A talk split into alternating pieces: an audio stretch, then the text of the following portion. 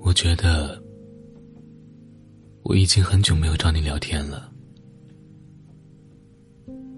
距离我们上一个话题结束已经过去了一个小时零三十二分钟。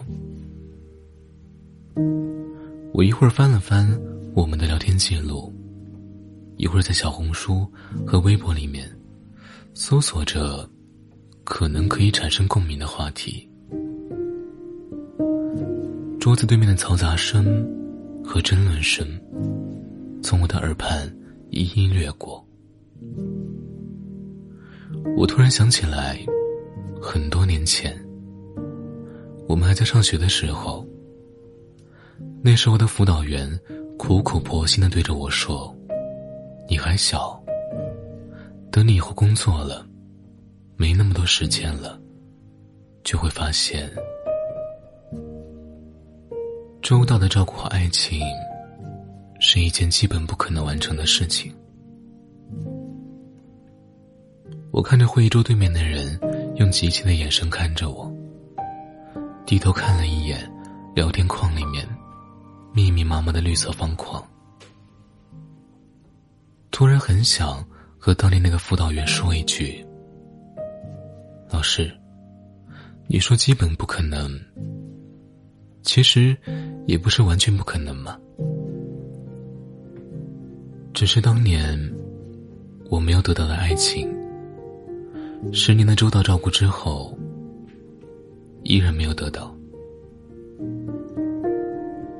我的大学室友给我算过命，说我一生会遇到两个贵人，说我有很强烈的倾诉欲，还有就是。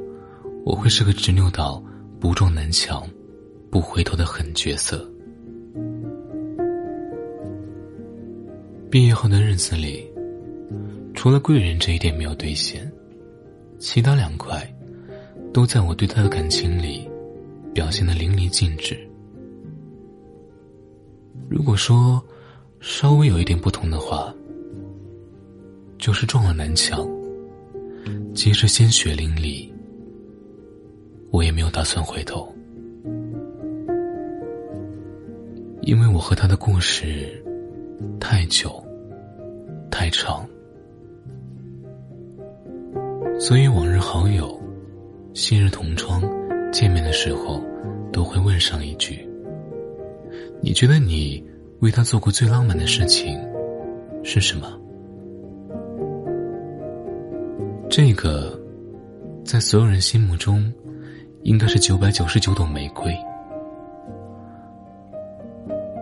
浩浩汤汤的无人机表演秀，用爱马仕盒子垒成的圣诞树，或者是让整座城市暂停三秒钟，听我说“我爱你”的答案，在我这里，永远是另一番景象。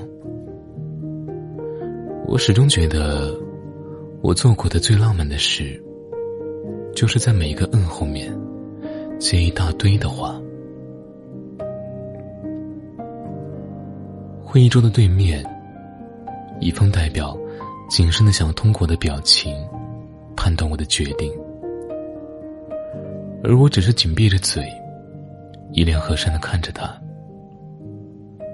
在工作若干年之后。我早就明白了，很多时候，你什么都不说的闭口不言，要远远好过自以为是的有问必答。当然，凡事都有例外。我一边用沉默考验着一方代表，一边却在用毕生精力寻找着话题。